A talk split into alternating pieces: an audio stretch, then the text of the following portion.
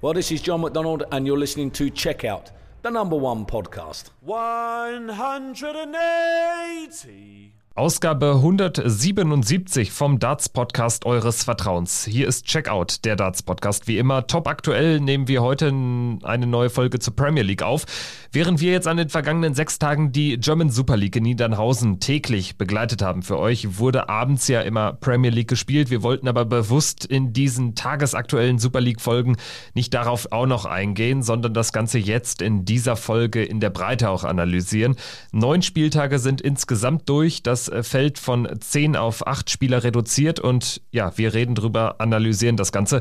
Ich bin Kevin Schulte hier bei Checkout. Danke fürs Einschalten und natürlich äh, ein recht herzliches Hallo an Christian Rüdiger. Hi. Hallo Kevin. Ja, ich habe schon erwähnt, die Premier League lief jetzt so ein bisschen unterm Radar bei deutschen Darts-Fans, weil man natürlich äh, gebannt oder gespannt nach Niedernhausen geschaut hat, wer qualifiziert sich als deutscher Teilnehmer über die Super League für die WM 2022. Martin Schindler hat das Ganze gerockt. Wir haben in den vergangenen sechs Folgen darüber gesprochen, wollen jetzt heute aber natürlich auch das Geschehen vom großen, vom PDC-Circuit analysieren für euch. Die Spieltage 6, 7, 8 und 9 der Premier League 2021 haben in Milton Keynes, wie in der ganzen Saison auch, ähm, sind dort absolviert worden.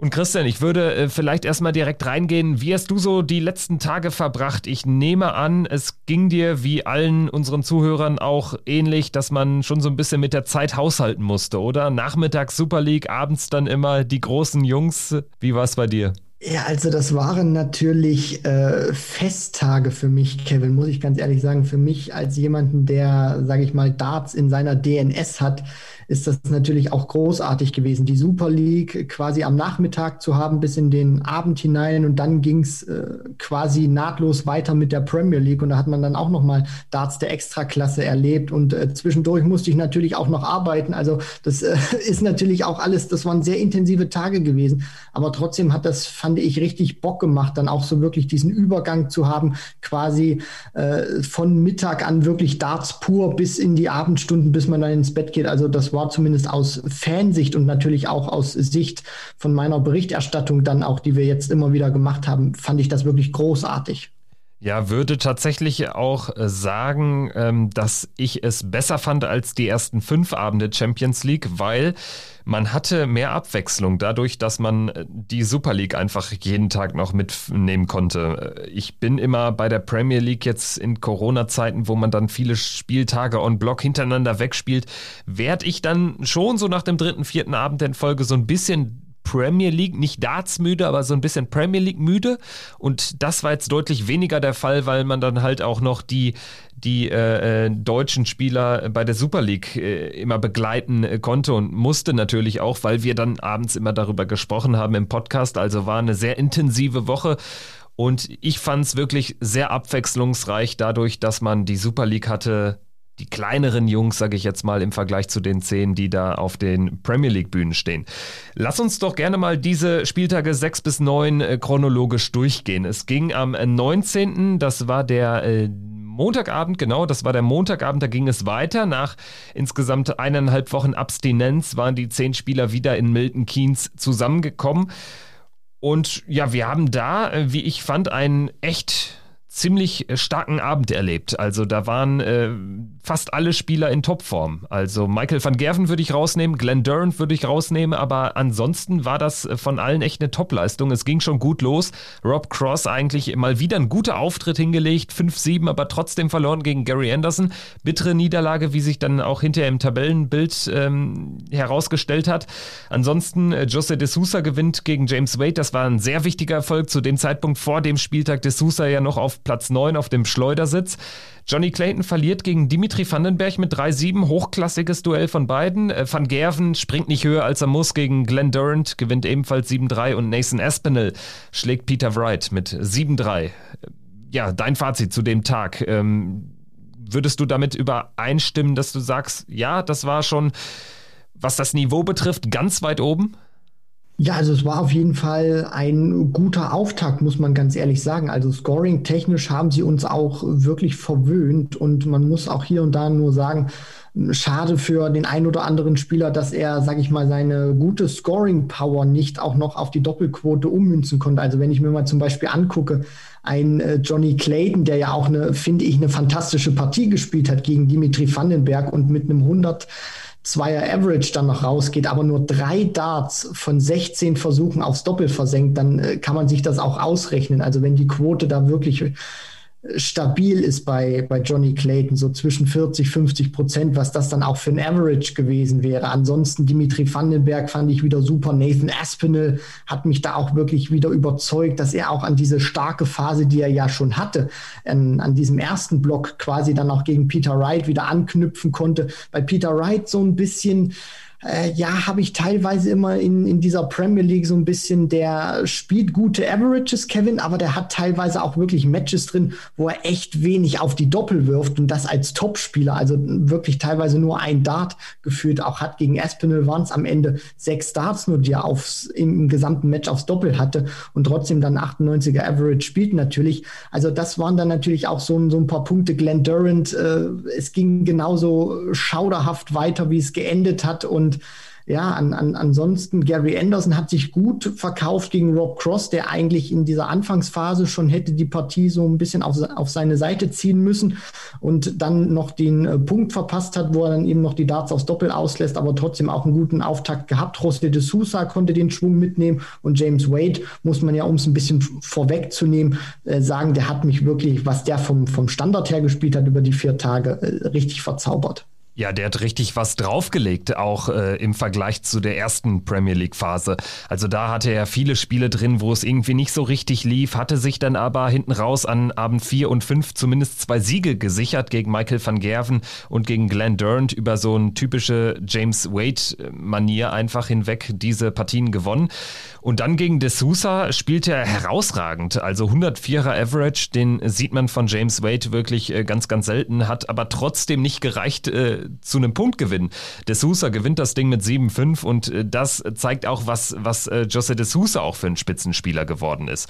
Der hat ja auch richtig was im Tank. Ich meine, das war dann auch ein weiterer wichtiger Erfolg, nachdem er ja sich zum Ende der ersten Phase diesen Sieg gegen Vandenberg gesichert hatte, trotzdem so ein bisschen unter Wert geschlagen war, nur auf Platz 9 und dann kommt er direkt in diese zweite Phase rein, schlägt James Wade. Das war unfassbar wichtig. Und äh, zu Peter Wright, ähm, da habe ich Ähnliches festgestellt. Also gerade wenn man das vergleicht mit der letzten Premier League-Saison, da hatte er viele Spiele dabei, wo er echt sehr, sehr schwach war, auch im, im Scoring oder gerade im Scoring. Er hat dann aber eben immer mal wieder auch richtig geile Spiele gehabt und hatte halt so, so, so ein Zickzack-Kurs irgendwie drin ist. Am Ende auch unter die Top 4 gekommen, also alles gut, aber war irgendwie jetzt nicht durch die Bank überzeugend. Und jetzt spielt er eigentlich besser, aber er, er, kommt nicht in die Punkte, weil er viel zu viele Doppel liegen lässt. Das hat sich ja dann auch äh, fortgesetzt. Also wenn wir jetzt äh, vielleicht dann auch mal im, im weiteren Wochenverlauf drauf blicken und äh, jetzt mal in den siebten Spieltag reingehen, also in den Dienstagabend, auch da Peter Wright gegen James Wade, da war auch wieder mehr drin. Wade einmal mehr bärenstark, 105er Average, gewinnt 7-4, Wright aber auch nicht weit weg, an den 100 gekratzt, hatte aber auch wieder viel liegen lassen. Also ja, bei Peter Wright ähm, glaube ich, äh, dürfte es eng werden mit dem Einzug in äh, die Playoffs, wenn er so weiterspielt. Er kommt zu selten einfach in die Punkte. Ja, das, das Problem bei Peter Wright, was ich einfach immer wieder feststelle, deswegen hatte ich ja auch, wo wir zu Beginn auch diese Vorschau gemacht haben, hatte ich auch Peter Wright, so leid mir das natürlich auch tut, ihn nicht in die Playoffs gesetzt, weil ich eben dieses Gefühl auch hatte immer wieder in den vergangenen Premier League Spielzeiten, weil er ist seit 2014 ja dabei gewesen, aber bis auf die äh, Halbfinalteilnahme 2020, also im vergangenen Jahr und dieses Finale 2017 äh, gegen Van Gerven kam da nicht wirklich viel. Und das ist, äh, das muss man ja sagen, obwohl Peter Wright ja wirklich ein äh, Spitzenspieler ist äh, fehlt ihm trotzdem in, in dieser Premier League einfach die Konstanz. Also er schafft es wirklich mal selten, dass er es auch mal wirklich schafft, wie ein, wie ein Dimitri Vandenberg zum Beispiel. Der ist ja jetzt aus diesen vier Spielen oder aus, aus aus, aus diesen vier Spielen hat er keine Niederlage kassiert. Und bei Peter Wright schwankt das immer wieder. Da, da kommt ein Sieg, dann kommt mal wieder eine Niederlage und er schafft es einfach nicht wirklich mal diese, was du eben angesprochen hast, diese richtige Konstanz aufzubauen, wo er auch wirklich ganz, ganz schwer zu, zu bezwingen ist. Und was mir dann eben natürlich auch noch aufgefallen ist in, in dieser Saison, ich hatte es ja schon mal ganz kurz angerissen, dass er teilweise wirklich Matches hat, wo er eigentlich, finde ich, ordentlich spielt vom Standard. Aber er einfach viel zu viel Druck dann auch persönlich in seinem Spiel bekommt, weil er viel zu wenig Möglichkeiten auf Doppel hat. Ich meine, der wirft gegen Wade auch nur siebenmal auf die Doppel. Das heißt, er hat an den ersten beiden Abenden, an Abend sechs und an Abend sieben nur 13 Mal aufs Doppel geworfen. Ich meine, so viele Würfe aufs Doppel hatte Rob Cross in seinem ersten Spiel gehabt gegen Gary Anderson an Abend sechs. Und das erhöht natürlich dann auch den Druck, weil du dann immer wieder gegen, gegen diese Weltklasse-Spieler unter Druck bist und weißt, ich habe nur einen in der Hand und der muss eigentlich sitzen. Und da muss er auch zusehen, dass er vom Scoring her konstanter wird, sich auch mehr Möglichkeiten herausspielt, weil das sind dann auch immer wieder Partien, gerade gegen, gegen Spieler wie dann auch ein James Wade, da ist so, ist sowas tödlich, gerade wenn er dann auch so perfekt drauf ist, wie er das an, an diesem Block, an, an diesen vier Spieltagen war. Ich meine, das Blöde für Peter Wright ist ja auch, dass er eigentlich immer auch äh, ja ein bisschen davon gelebt hat, dass er ein eiskalter Spieler war auf die Doppel, dass er dann auch mal im richtigen Moment einen High-Finish rausnimmt und so. Und irgendwie gelingt ihm das aktuell nicht so richtig. Also tatsächlich hat er dann manchmal auch in gewissen Partien gar nicht so viele Chancen. Und die eine Chance, die er dann häufig nur bekommt, die reicht ihm halt so gut wie nie. Und wenn man sich mal ähm, ja so sein, sein Average anschaut, und auch generell, wie so die Partien gelaufen sind, was auch drin gewesen wäre, Tagesform äh, äh, bedingt. Neun Spiele sind absolviert. Peter Wright hat für meine Begriffe eigentlich nur ein richtig schlechtes Spiel gemacht gegen Michael van Gerven am zweiten Abend, wo er mit 2-7 verliert. Michael van Gerven zum Beispiel, der zwei Punkte mehr hat in der Tabelle und äh, auf Platz drei steht, während Peter Wright äh, nach neun Spieltagen siebter ist. Michael van Gerven für mich da kannst du schon drei, vier Spiele nennen, die echt nicht Michael van Gerven-like waren. Gegen Clayton jetzt hinten raus, sprechen wir gleich noch drüber. Aber auch selbst der Sieg gegen, äh, gegen Peter Wright war ein schlechtes Spiel von beiden. Michael van Gerven war auch nicht gut gegen Glenn Durant. Also es sind alles so Begegnungen, äh, die fallen da ins Kontor. Und da muss man sagen, hinten raus habe ich das Gefühl, für Peter Wright wäre deutlich mehr drin gewesen. Das möchte ich einfach sagen ja, er, er kommt einfach nicht so in, in, in so einen Modus rein, die ihm auch die Weltmeisterschaft gebracht hat, dann äh, einen Monat später das Masters und so. Weiß ich nicht, irgendwie kommt das nicht so richtig wieder und es scheint so im Lauf der Pandemie immer eher ein bisschen schlechter zu werden sogar. Also das finde ich spannend zu beobachten bei Peter Wright. Bin auch sehr gespannt, wie er jetzt äh, dann ähm, in, dem, in der Rückrunde sozusagen auftreten wird. Denn er braucht eine sehr, sehr gute Rückrunde, um noch unter die Top 4 zu kommen. Schauen wir nochmal auf die anderen Ergebnisse von Spieltag Nummer 7 oder Abend Nummer 7. Glenn Durant auch dort wieder unterlegen. 4 zu 7 gegen Jose de Sousa, also für de Sousa der dritte Sieg in Folge. Und wir hatten es ja auch im Vorfeld gesagt, im Vorfeld dieser ähm, dieser zweiten Turnierphase. Er sollte gegen Wade was mitnehmen und muss gegen Durant gewinnen. Du brauchst drei Punkte als Tabellenneunter und das war De Sousa nach der ersten Phase. Da musst du gut reinkommen. Ist ihm gelungen und dementsprechend war der eigentlich für mich danach Nacht Nummer sieben auch schon so gut wie safe. Ja, also das war auch, um mal kurz bei, bei diesem Match zu bleiben, José de Sousa, der hatte natürlich auch diesen Schwung mitgenommen. Ich meine, der beendet diesen fünften Spieltag oder Abend Nummer fünf, geht dann aus diesem ersten Block mit einem Sieg raus und äh, schafft dann natürlich sofort den Wiedereinstieg mit einem Sieg und hat dann, sage ich mal, vielleicht auch ein Stück weit das Glück vom Spielplan her, dass dann natürlich auch Glenn Durant folgt. Und da hatte er natürlich erstmal massig Selbstvertrauen, weil er wusste, ich bin gut rausgekommen, ich bin jetzt gut gestartet, ich habe ein gutes Polster. Und wenn ich einfach auch so weiterspiele vom Standard her, wenn ich die Doppel gut treffe, dann kann mir da auch eigentlich nichts mehr passieren. Und das war auch so eine, so eine Partie, die fand ich sehr interessant. Also Durant hat für mich da zumindest bis zur Hälfte des Matches, bis zum 3 zu 3 wirklich sein, sein bestes Match abgeliefert. Also der hat den Anwurf durchgebracht, ähm, und hat dann auch wirklich so sich nicht abschütteln lassen in der Anfangsphase. Und dann kommt eben dieser Moment, wo José de Sousa sieben perfekte Darts spielt und Glenn Durant steht bei 121. Und ich glaube, wenn er diese 121 in dem Moment da mitnehmen kann, wenn er die checken kann, dann gibt ihm das nochmal so, ein, so Boost, weil er war in der Partie wirklich gut drin, Mitte 90er Average. Und wenn er diesen Moment dann auch mal mitnimmt, ich glaube, das hätte ihm wirklich sehr viel Selbstvertrauen gegeben, und dann konnte er es leider nicht machen. Und so ist dann eben Darts. Und dann hat sich das bei ihm in die Hirse eingeschlichen und äh, er ist dann auch vom Niveau abgefallen. In der anderen Partie, die wir dann natürlich auch noch hatten an dem Abend, Dimitri Vandenberg, fand ich, hat auch wieder ein tolles Match gespielt gegen Rob Cross. Bei Cross fällt mir auf, der besinnt sich immer weiter. Ich weiß nicht, ob du den Eindruck auch hast, Kevin, auf diese, diese Stärken, die ihn damals groß gemacht haben. In diesem Jahr 2017 bis zur WM, dann eben 2018. Er versucht auch wieder mehr über die, die Triple 18 zu spielen. Die, die Covershots auf die 19 funktionieren für mich besser. Er versucht wieder auch mehr diese, diese Basics zu machen, die er immer wieder gespielt hat. Doppel 18, Doppel 16, dann auch wieder mehr diesen Stepback zu machen. Also das sieht für mich ganz rund aus. Ähm, ansonsten, ja, die, die Partien, die wir dann natürlich noch hatten, Van Gerven mit dem besten äh, ähm, äh, Michael van Gerven dann natürlich auch gegen Gary Anderson. Da muss ich ganz ehrlich sagen, hatte ich mir eigentlich vielleicht sogar das, das beste Match des Abends erhofft von den Namen her aber äh, wir sind dann ein Stück weit enttäuscht worden. Also es war dann nicht so diese, diese Energie, diese Intensität drin, die man gekannt hat aus den vergangenen Spielen, obwohl sie jetzt beide, muss man sagen, nicht schlecht gespielt haben. Aber man hat schon gemerkt, die beiden großen Jungs sind momentan vielleicht nicht vom Attraktivitätslevel her, was sie momentan produzieren an Bord, die ganz oberste Güteklasse. Genau das wollte ich gerade eigentlich sagen, denn ehrlicherweise habe ich mir nicht wirklich viel mehr erwartet. Klar, Anderson gegen äh, Van Gerven, das ist so ein Vintage-Match, ne? Also da kann es richtig brennen.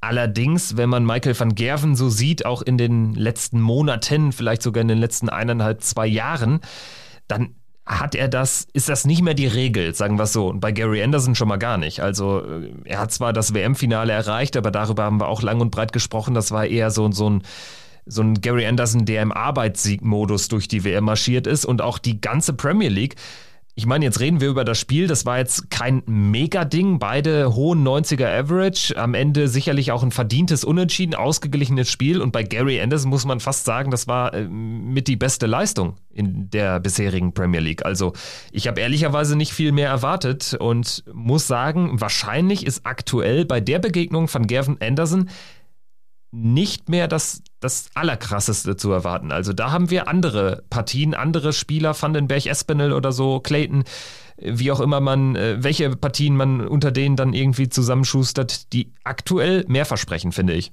Also du hast, äh, finde ich, wirklich hochinteressant und auch hochspannend in dieser Premier League-Saison. Du hast einen fantastischen Mix, finde ich. Ähm, natürlich auch von den Nationalitäten her. Dimitri Vandenberg, Belgien, José de Sousa, Portugal. Dann hast du natürlich die Engländer da, da, drin. Dann hast du natürlich auch wieder Holland mit MVG vertreten oder dann auch die, die Schotten mit Anderson und mit Wright. Aber was man natürlich jetzt auch so sehen kann nach diesen neuen Spieltagen, nachdem jetzt auch der Cut gemacht wurde, diese etablierten, diese alteingesessenen Spieler, wie ein Van Gerven, wie ein Anderson, wie ein Wright, ich finde, die tun sich unfassbar schwer. Und diese Neulinge, wie ein Vandenberg, wie ein De Sousa, wie ein Clayton, die ja ihr Debüt geben, ihre Debütsaison spielen, ein Nathan Aspinall, der ja auch noch unfassbar jung ist in der Hinsicht und auch erst seine zweite volle Saison spielt. Die Newcomer, die rocken plötzlich diese, diese Premier League und sind diejenigen, die die Highlights setzen. Äh, tatsächlich, das ist so. Das äh, wird auch deutlich, wenn man sich die Tabelle anschaut. Werden wir natürlich, wenn wir jetzt äh, Nacht 8 und Nacht 9 auch durchgegangen sind, natürlich auch einmal nochmal größer analysieren und thematisieren. Ja, gehe ich tatsächlich mit. Also sie spielen halt nicht nur erfolgreich, diese, diese neuen, diese Debütanten, sie spielen auch hochklassiger eigentlich.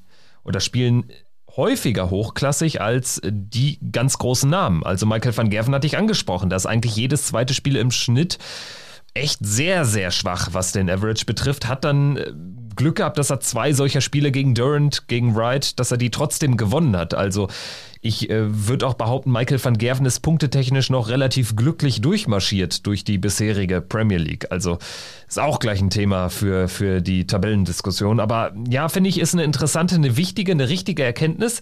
Und es hat sich ja dann auch so ein bisschen so fortgesetzt. Vielleicht, wenn wir jetzt auf, auf den achten Spieltag zu sprechen kommen nach Nacht Nummer 7 war Glenn Durant erstmal ausgeschieden. Das stand dann fest. Sieben Spiele, sieben Niederlagen. Also sehr früh raus. Der Premier League Champion, der Titelverteidiger schon finito. Hat dann dementsprechend auch im weiteren Verlauf keinerlei Rolle mehr gespielt. Wir gehen dann mal in den achten Abend. Rob Cross äh, hat den angefangen gegen Nathan Espinel und da wusste man, Rob Cross jetzt nach, nachdem er, ich glaube, drei Niederlagen zu dem Zeitpunkt schon in Folge kassiert hatte, er musste da was holen. Und ja, dieses 5-7, das hat ihm letztendlich das Genick gebrochen gegen The Asp. Definitiv. Das war eine Partie, die war in der Anfangsphase sicherlich auch noch ausgeglichen gewesen und dann hat Aspinall eben auch mit diesem 146er Finish ähm, dann, sage ich mal, diese Lücke dann auch gerissen zum 6-2. Er hatte auch, finde ich, gerade auch in dieser, dieser Premier League-Saison und auch in diesem Match arbeitet Aspinall für mich wieder viel besser mit seinen Darts. Also wenn der erste wirklich so steckt im Triple, wie er den haben möchte, dann kann er auch den zweiten und dritten sehr gut folgen lassen. Also das ist auch etwas, was mir bei der WM nicht so gefallen hat oder auch beim Masters. Das hat er jetzt wiedergefunden, dieses Selbstvertrauen. Das hat sicherlich auch was mit, mit Selbstvertrauen zu tun. Und bei Rob Cross muss man ja trotzdem sagen, auch wenn das vom Niveau her nicht so gut war von ihm, dass er sich trotzdem zurückgebissen hat. Also ich, er ist für mich da nicht wirklich durchgedreht in, in dieser Partie, sondern ist, ist stabil geblieben, hat für mich äußerlich Selbstvertrauen ausgestrahlt, sich dann nochmal zurückgekämpft, aber das im zwölften Leck vom, vom Timing nicht mehr hinbekommen. Dann hast du diese Partie von Anderson und äh, Vandenberg. Ich meine, äh, du, du lieber Schwan, was haben die da äh, am Doppel vor, vorbeigehauen? Anderson 22 Darts, Van, äh, Vandenberg 24, also insgesamt 46 Dinger da vorbeigeschrubbt am Doppel. Das war dann auch wirklich äh, hinten raus dann nicht wirklich hochklassig gewesen auf, auf die Doppel. Van Gerven fand ich mit dem ja, besten Auftritt an den vier Tagen. Klar, das war lange Zeit herausragend gewesen. Da hattest du so einen so äh, wunderbaren Kontrast gehabt. Van Gerven sehr emotional emotional gewesen, weil er ja auch diese Momente kreieren konnte. Unter anderem diese 125, die er über einen Weg checkt, die ich wirklich unfassbar gerne sehe. Mit dem Bullseye, Single Bull und nochmal das Bullseye. Dann hast du auf der anderen Seite de Sosa, der sehr ruhig reagiert hat am Oki, der sich überhaupt nicht von diesen Emotionen hat leiten lassen und äh, am Ende dann Van Gerven wirklich ein fantastisches äh, Niveau spielt. Ja, und dann ähm, wieder einen wunderbaren Auftritt gehabt von James Wade gegen Johnny Clayton, der wirklich kaum eine Möglichkeit auf Doppel bekommen hat, weil Wade einfach so unfassbar krass drauf war. Und dann das letzte Match des Abends, das muss man sagen, das war äh, der, der, der Tiefpunkt eines Glenn Durant gewesen.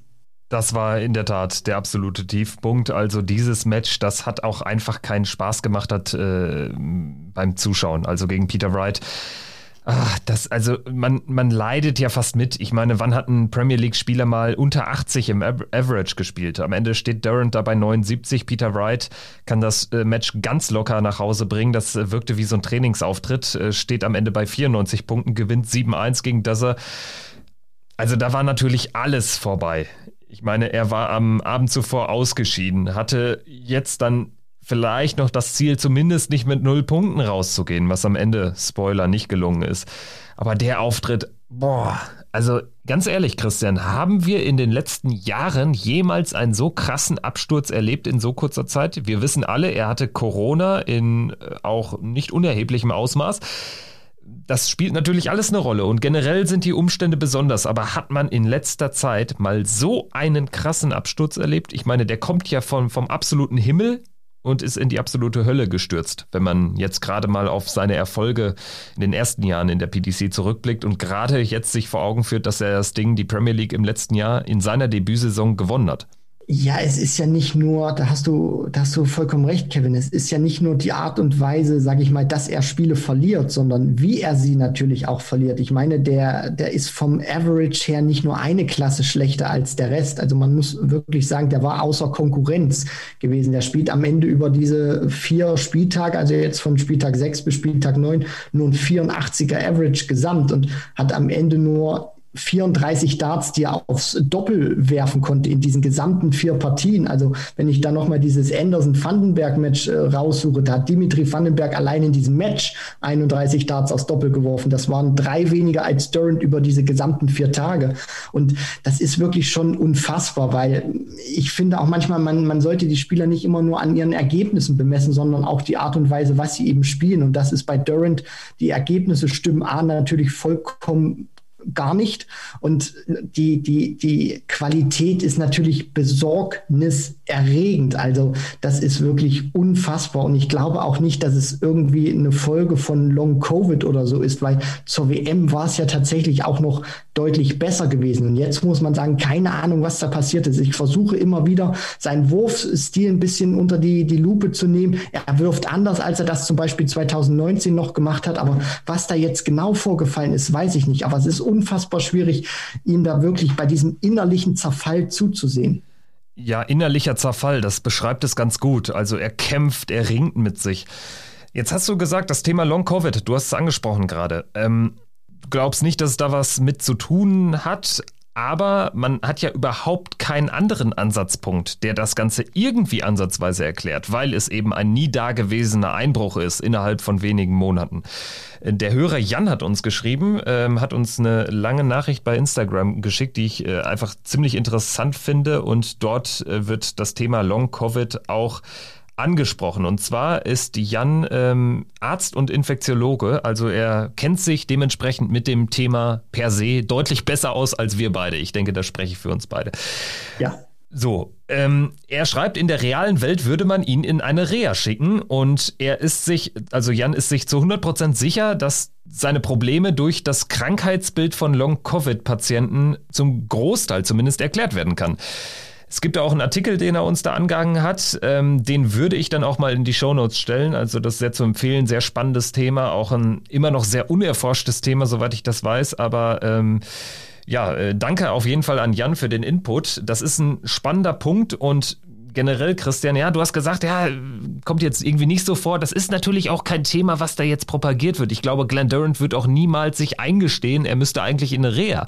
Aber das ist schon eine interessante Aussage von, von unserem Hörer, der ja ähm, auf dem äh, Gebiet äh, versiert ist. Also spannender Punkt und das macht es irgendwie für meine Begriffe nicht gerade einfacher, jetzt über die Leistung von Glenn Durant zu sprechen. Das tut schon ein bisschen weh beim Zuschauen. Ja, absolut. Und ich meine, wir dürfen ja auch nicht vergessen, wir sind ja alles nur Menschen und äh, wir müssen ja am Ende auch das immer äh, so aufnehmen oder bewerten, wie wir es äh, gehört bekommen. Und wenn eben Durant sich hinstellt und sagt äh, nach seiner Infektion, ja, ich habe noch ein paar Probleme, aber gebt mir einfach noch ein paar Matches, das wird besser und sich dann auch im Vorfeld der WM hingestellt hat und dann auch wieder äh, immer wieder betont hat, es wird besser, Corona ist für mich kein Thema mehr, das ist vorbei, äh, ich fühle mich super.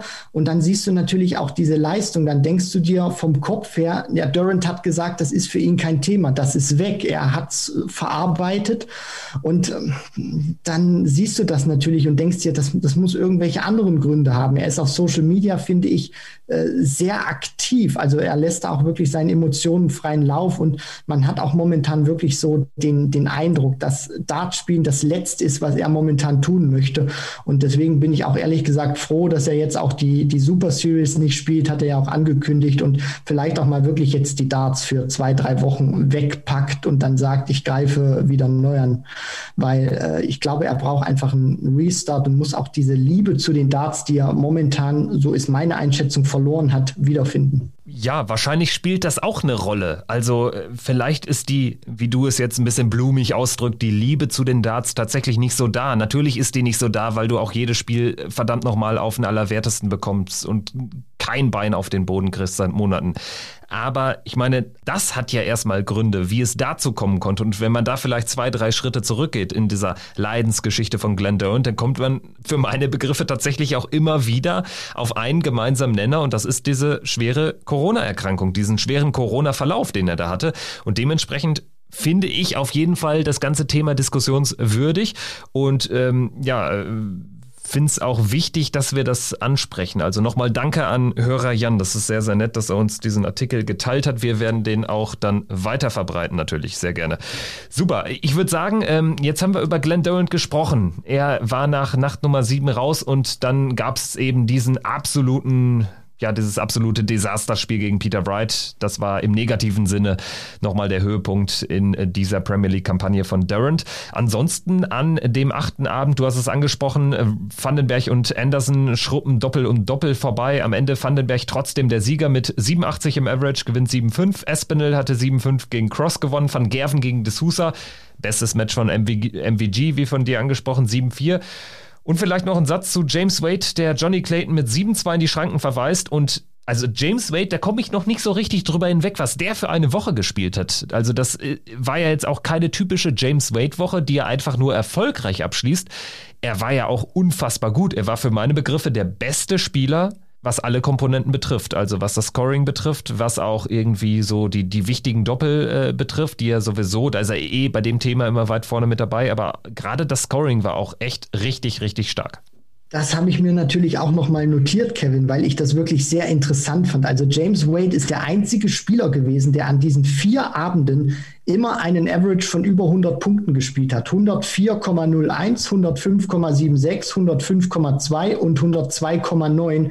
Das heißt, er kommt an diesen, wenn wir diese vier Tage zusammennehmen, bei einem Gesamtaverage von 104,49 Punkten raus und hat zudem auch noch eine Doppelquote gehabt von 53 Prozent. Also das sind wirklich Monsterwerte gewesen. Ich meine, die, die Doppelquote wissen wir ja alle. Da ist James Wade, wenn er jetzt nicht wirklich einen ganz schlechten Tag hat, immer eine Bank. Aber dass er jetzt über diese vier Tage, das sprichst du vollkommen richtig an, so ein Niveau an den Tag legt, das ist wirklich selten. Er geht mir manchmal mal ein bisschen unter oder wird, wird für mich immer nicht richtig dargestellt, wenn man sagt, ja, James Wade ist eigentlich immer einer Mitte 90 und man dann irgendwie so teilweise überrascht tut, wenn er dann mal über 100 spielt. Aber das hat mich, muss ich ehrlich sagen, auch überrascht. Ich weiß, er ist ein guter Scorer, aber dass er das so krass hinbekommt über die vier Tage, da muss ich sagen, Chapeau. Chapeau, auf jeden Fall. James Wade, der Spieler dieser zweiten Premier League Phase.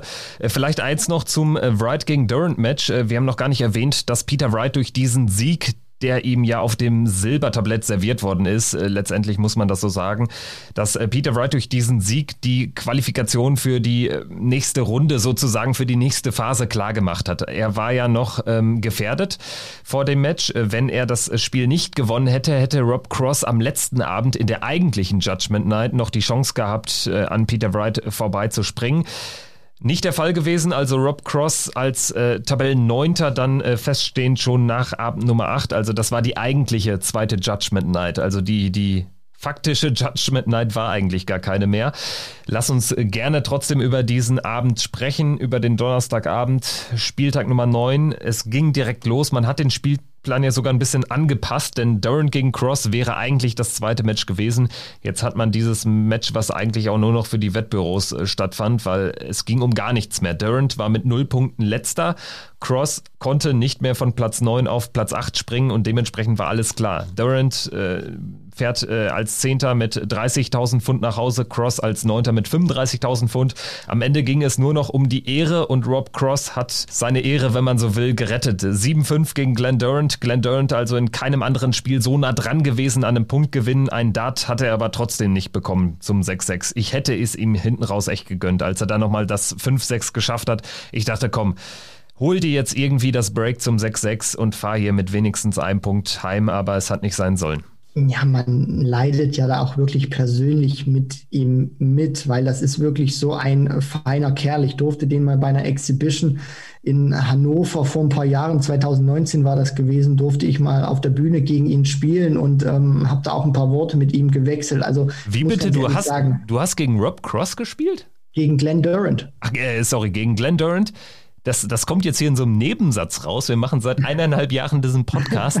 Äh, das schockt mich gerade. Also da äh, macht da gleich nochmal einen Schlenker zu, aber das will ich, da will ich nur ein bisschen was von hören. Alles klar. Also da, um, um das nur mit einem Satz kurz ein bisschen ähm, abzuschließen, das ist wirklich ein sehr feiner Kerl, Glenn Durant. Und ich habe es ihm wirklich auch gegönnt und man hat es ihm auch angesehen. Er wollte wirklich mit einem Punkt da rausgehen und ja, dann holt er zumindest fünf Lecks. Also das war ja auch die Bestleistung gewesen, aber ja, es ist dann wirklich so, wie, wie du es beschrieben hast, es hat nicht sollen sein und ich glaube, das wird ihn dann auch noch mal richtig wurmen, weil er spielt nicht gut. Er spielt überhaupt nicht gut, aber dann wirklich mit null Punkten, mit nichts rauszugehen, als amtierender Champion, das, das willst du einfach nicht. Und dieses kleine Teilziel, wir hätten es ihm alle gegönnt. Das ist ja auch nicht normal. Also null Punkte, äh, ein Average unter ferner Liefen, damit holst du ja auch auf der normalen Tour so gut wie nichts oder wenig bis nichts. Aber vielleicht jetzt nochmal den angekündigten Schlenker. Du hast gegen Glenn Durant gespielt. Wie, warum, weshalb und wie, wie ist es ausgegangen? Ja, also das ist im Prinzip jetzt äh, keine große Nummer gewesen. Deswegen habe ich das auch nie so großartig thematisiert. Das war damals eine Exhibition gewesen. Da war auch unter anderem Phil Taylor mit dabei. Und da, ähm, ja, konnte man dann eben äh, sich Tickets käuflich erwerben. Und da war es dann auch so, konnte man, ähm, ja, sich dann praktisch auch ein Spiel in dem Sinne erkaufen gegen einen Spieler, also entweder gegen Taylor oder gegen, gegen Durant. Und ähm, ja, da habe ich dann einfach auch bei, bei Phil Taylor, den wollten alle spielen, da gab es immer eine, eine begrenzte Zahl, musste man dann auch ein bisschen tiefer in die Tasche greifen, habe ich dann gesagt, ja, dann will ich einfach auch mal auf einer Bühne gegen den dreimaligen BDO-Weltmeister spielen. Und das war dann auch äh, cool gewesen für, für die Spieler die durften dann äh, hintereinander spielen. Das war dann jeweils immer auch nicht auch nichts Großes gewesen, ein Leck in, in der Hinsicht, aber es war dann einfach auch schon cool inszeniert. Die, die Spieler, die dann eben gegen Taylor und Durant spielen durften, die haben ähm, einen eigenen Walk-on bekommen. Du hattest auch so eine, so eine kleine Practice-Area, wo du dich auch wirklich warm spielen konntest. Also nicht, du sitzt praktisch nur im Publikum, dann wirst du im Prinzip irgendwie aufgerufen und äh, wirfst aus, aus der kalten Hose im Prinzip ein paar Darts, sondern das war dann auch schon cool organisiert und äh, ja, da äh, war das Ärmchen schon ein bisschen äh, zitterig gewesen. Und äh, als ich da äh, mit der ersten Aufnahme eine, eine 60 reinwerfe, äh, steht dann Glenn hinter mir, sagt Good Darts, ähm, klopft mir dann, dann nochmal auf, auf die Schulter. Also du hast auch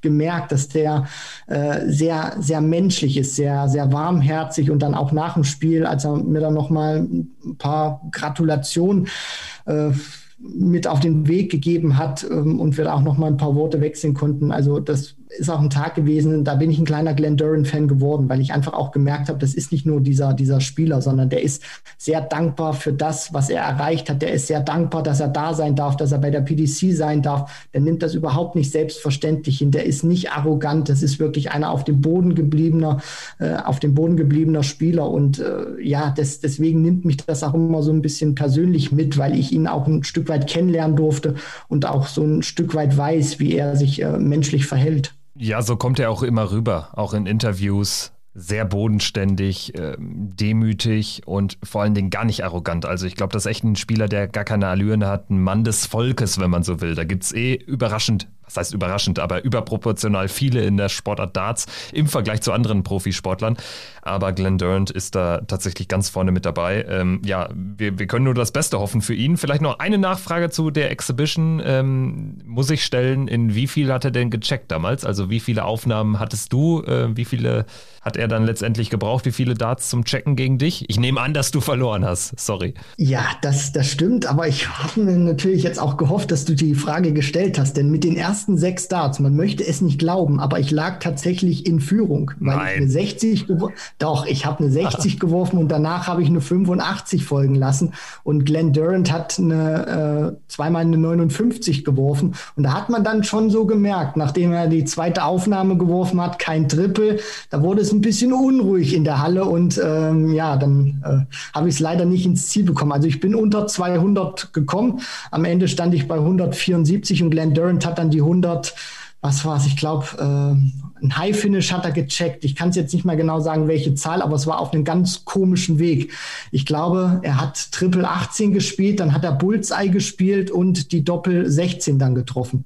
Christian Rüdiger, der Mann, der nach sechs Starts gegen Glenn Duran, den Premier League Champion von 2020, geführt hat. Also so, so speichere ich dich jetzt ab für immer und ewig. Das steht in meinem Lebenslauf. auf jeden Fall, auf jeden Fall, Christian. Äh, sehr, sehr spannender Einschub. Ähm, wir waren aber natürlich noch nicht fertig mit äh, dieser Judgment Night. Äh, Glenn Durant also verliert auch sein neuntes und letztes Spiel gegen Rob Cross, beide aber raus. Johnny Clayton gewinnt dann gegen Michael van Gerven 7-3. Also man muss immer mehr zu dem Ergebnis oder zu der Erkenntnis kommen, dass Clayton echt ein Angstgegner für Van Gerven ist. Immer wenn die beiden aufeinandertreffen, lohnt sich, glaube ich, eine Wette auf The Ferret, auf Johnny Clayton, der das Spiel ja auch äh, quasi ungefährdet gewinnt. Ja, der Van Gerben macht in der Anfangsphase Fehler. Johnny Clayton bestraft ihn dafür und mittlerweile ist auch Johnny Clayton, finde ich, als Gesamtpaket von einem Spieler her zu konstant dass Van Gerven ihn dann auch nochmal einfangen kann. Also Clayton, der hat überhaupt keine Angst, gegen Van Gerven zu spielen oder einen Vorsprung nicht ins Ziel zu hieven. Und das hat man auch in dieser Partie gesehen. Van Gerven macht die Fehler, Clayton zieht weg und lässt dann Van Gerven auch nicht nochmal reinkommen. Hat dann bei den ersten Matchstarts ein bisschen gebraucht, aber das war alles trotzdem sehr souverän gewesen. Und für Johnny Clayton muss man ja auch persönlich sagen, ein wichtiger Sieg, weil der war ja nach den ersten fünf Spieltagen, war der ja noch Tabellenführer und jetzt steht er auf Platz fünf. Also für ihn war das auch ein ganz wichtiger Sieg, nochmal zwei Punkte zu holen. Und bei Van Gerven muss man sagen, nach diesem bombastischen Auftritt gegen De Sousa war es dann wieder ein deutlicher Leistungsabfall. Ja, und das zieht sich ja auch äh, durch die gesamte Premier League bei MVG. Also das ist einfach häufig zu wenig. Und gegen Clayton siehst du dann halt sehr alt aus. Also 7-3, ähm, ich glaube, es gab ja sogar Chancen zum 7-2. Also Clayton hätte das noch deutlicher gestalten können und äh, so war es ja auch schon deutlich. Clayton für ihn, du sagst es, ein sehr wichtiger Sieg, denn nachdem er dann nach, nach drei äh, vorne lag mit äh, zwei Siegen und einem Unentschieden, hat er aus den fünf Partien danach nur eins gewonnen, obwohl er auch jetzt meist doch ganz gut oder ganz passabel unterwegs war. Deswegen war der Sieg echt wichtig, sonst wäre er nämlich ziemlich weit hinten gewesen nach dieser zweiten Phase oder beziehungsweise nach dieser Hinrunde der Premier League. Schauen wir noch auf die anderen drei Partien des Abends. Nathan Espinel gewinnt ebenfalls ungefährdet 7-2 gegen Gary Anderson und Gary Anderson war wirklich sehr enttäuschend. Also auf die Doppel ging gar nichts, es ging im Scoring wenig bis nichts. Also ihm hat diese WM, dieses WM-Finale hat ihm nicht wirklich geholfen, muss man jetzt schon fast wieder so konstatieren. Das ist nicht der alte Gary Anderson, es ist im Prinzip der Gary Anderson, den wir jetzt so seit zwei Jahren so da mitschwimmen sehen häufig noch auf einem guten Niveau, aber teilweise dann auch echt nicht mal mehr das und richtig herausragend, so er wirklich Spieler in Grund und Boden spielt. Das ist äh, scheint gar nicht mehr drin zu sein. Also irgendwie ist das nicht so das Gelbe vom Ei, muss ich sagen. Leider ja, Kevin. Es ist gut, was Anderson anbietet, aber es ist wirklich nicht mehr irgendetwas Besonderes oder hat diesen Weltklasse-Stempel äh, drauf, wie er das wirklich in den vergangenen Jahren hat. Und diese Partie gegen Aspinall war auch für mich wirklich exemplarisch. Der war chancenlos gewesen. Also Aspinall für mich mindestens zwei Klassen besser. Anderson Riesenprobleme gehabt mit dem ersten Dart. Der hat unglaublich gestreut damit in die Eins, in die Fünf. Und wir wissen ja alle, dieser erste Dart ist für Anderson sein Spiel auch enorm wichtig und den hat er nie unter Kontrolle Kontrolle bekommen. Und demzufolge war dann auch dieses Ergebnis dementsprechend. Dann das äh, Spiel von Andersons Landsmann von Peter Wright gegen Jose de Sousa. Beide natürlich auch äh, weiter. Bei de Sousa musste man ja nach fünf Spieltagen Angst haben. Obwohl er gut gespielt hat, war er eben die Neun. Dann hat er jetzt aber eben eine sehr gute Phase gehabt, eine sehr gute Phase erwischt in dieser, in dieser ähm, zweiten Turnier oder in diesem zweiten Turnierblock. Gegen Peter Wright sah es auch lange gut aus. Er hat einen sehr hohen Standard gespielt, aber Peter Wright hatte ja dann doch immer mal wieder so das Näschen vorne und lag ja dann auch hinten raus vorne. Und ganz ehrlich, das ist halt ein Spiel am Ende. Peter Wright spielt nicht schlecht, spielt am Ende 97 gegen seinen Gegner, der über 100 im Average äh, spielt. Er kriegt das Ding aber trotz Führung einfach nicht zu und das ist unnötig und das wird ihm wahrscheinlich hinten raus dann eine Playoff-Teilnahme kosten, weil ihm hätte ein zweiter Punkt in dem Match schon sehr gut zu Gesicht gestanden. Am Ende ist es nur ein 6-6.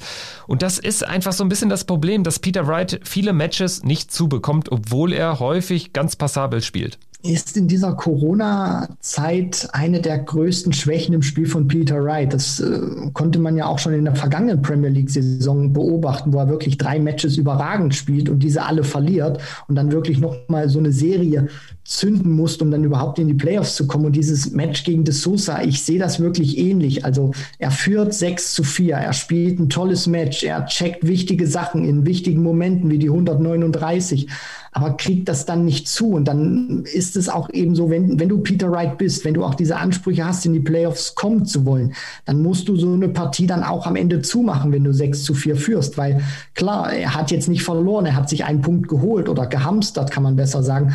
Aber auf der anderen Seite, dieses Feld ist so eng und was auch mittlerweile so war, nach den ersten fünf Spieltagen waren, war von Platz 1 bis Platz 9 war es ja relativ eng gewesen. Also sieben Punkte Clayton, vier de Sousa. Jetzt finde ich, setzen sich auch diese, diese Spieler in den vorderen Tabellenregionen immer mehr ab.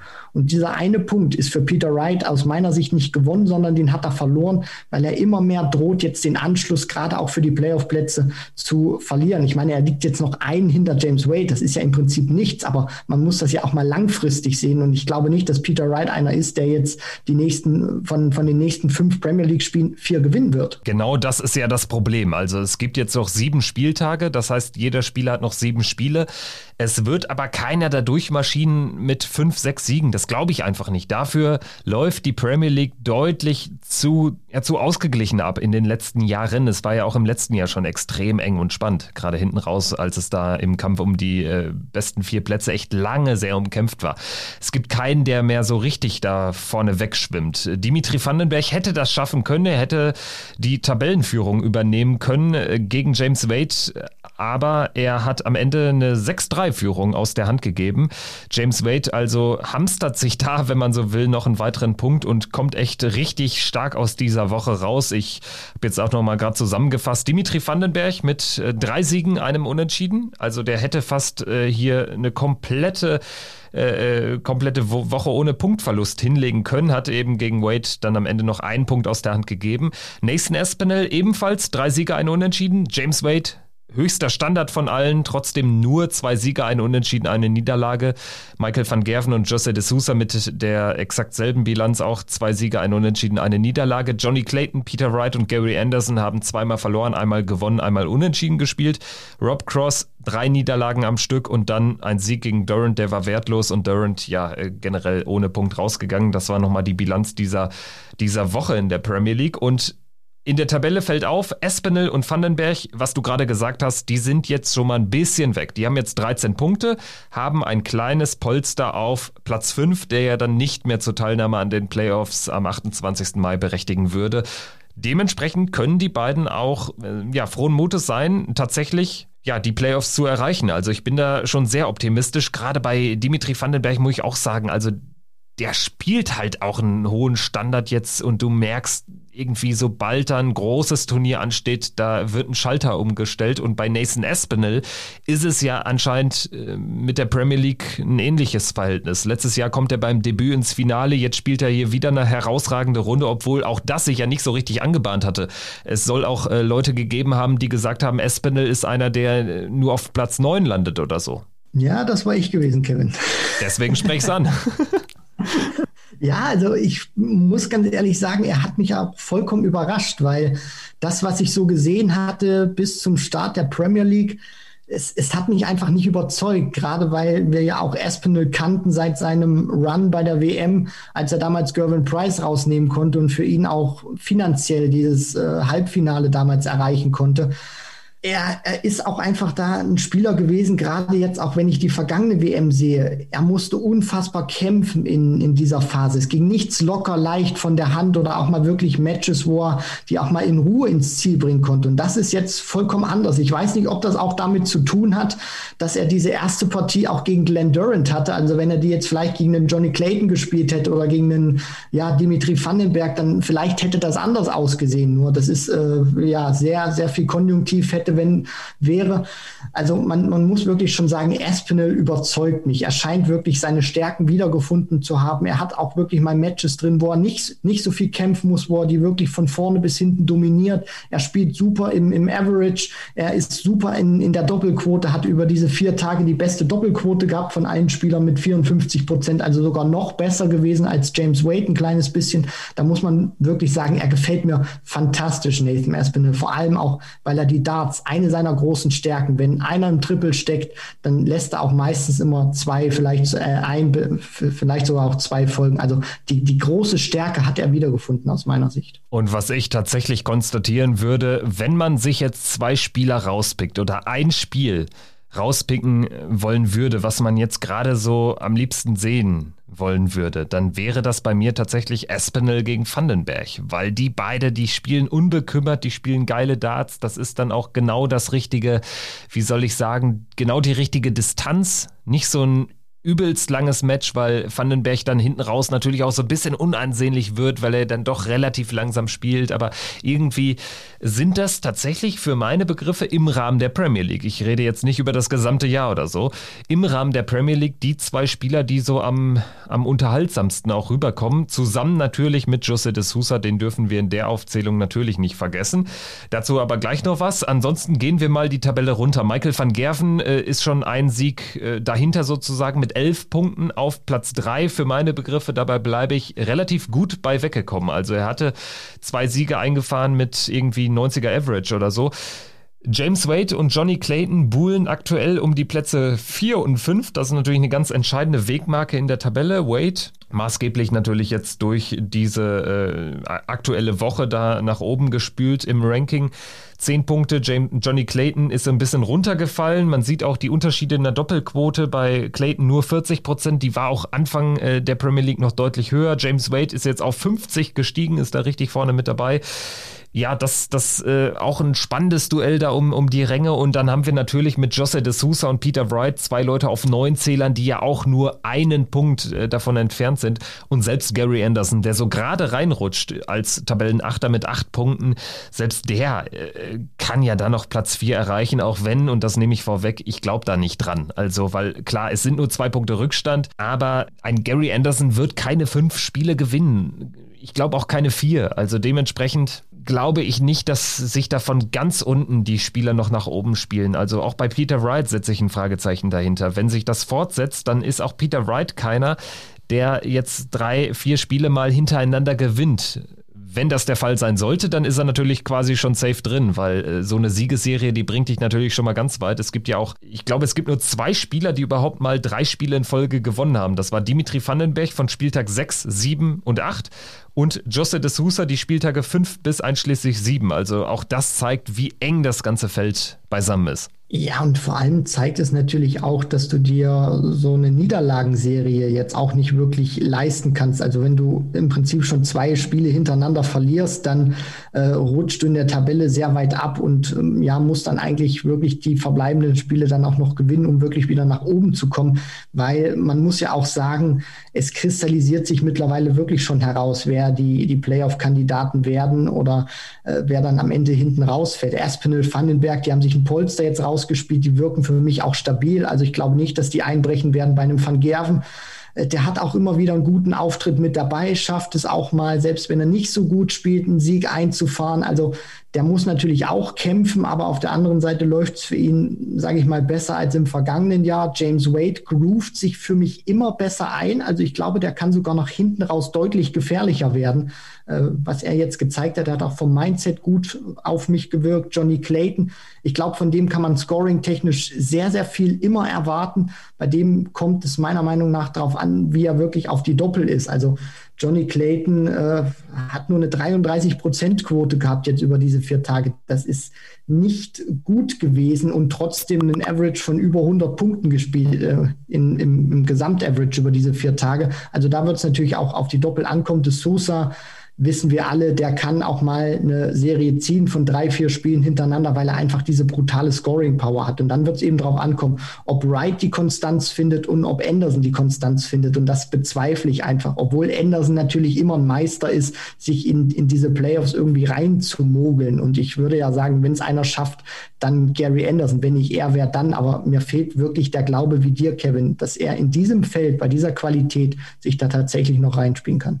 Ich bin dabei Peter Wright deutlich optimistischer. Ich glaube, ihm fehlt weniger, um mal so eine Siegeserie, wie du es nennst. Es würden ja alleine schon mal zwei Siege in Folge reichen, dann bist du wahrscheinlich schon zu dem Zeitpunkt auf Platz drei oder vier.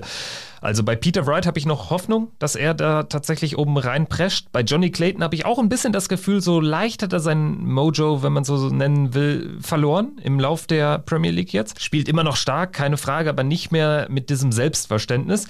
Bei Josse de Sousa glaube ich auch nicht, dass er sich da irgendwie ganz oben reinspielt. Also ich glaube, Espinel Vandenberg werden es äh, ziemlich safe schaffen. Van Gerven habe ich auch das Gefühl, dass der immer dafür gut ist, auch wenn er jetzt äh, nicht sieben geile Spiele am Stück erleben wird. Der wird nicht wieder alle bezwingen, aber der wird irgendwie wieder drei, vier Siege holen und das wird reichen. James Wade habe ich auch ein gutes Gefühl und ich glaube, einzig Peter Wright kann äh, da äh, den Vieren den Platz noch streitig machen. Das wäre tatsächlich so mein Take dazu. Also ich sehe Clayton leicht runter, ich sehe De Sousa leicht runter und ich sehe Anderson klar unter den Top 4. Das wäre so meine Tendenz, stand jetzt. Wir werden das Ganze aber natürlich weiter beobachten. Die Premier League geht dann weiter am, ich gucke mal eben ganz schnell, am 5. Mai, 6. Mai, 7. Mai und dann gibt es noch einen weiteren Block vom 24. bis 27. Mai und direkt einen Abend später, 28. Mai in Milton Keynes, die Playoffs.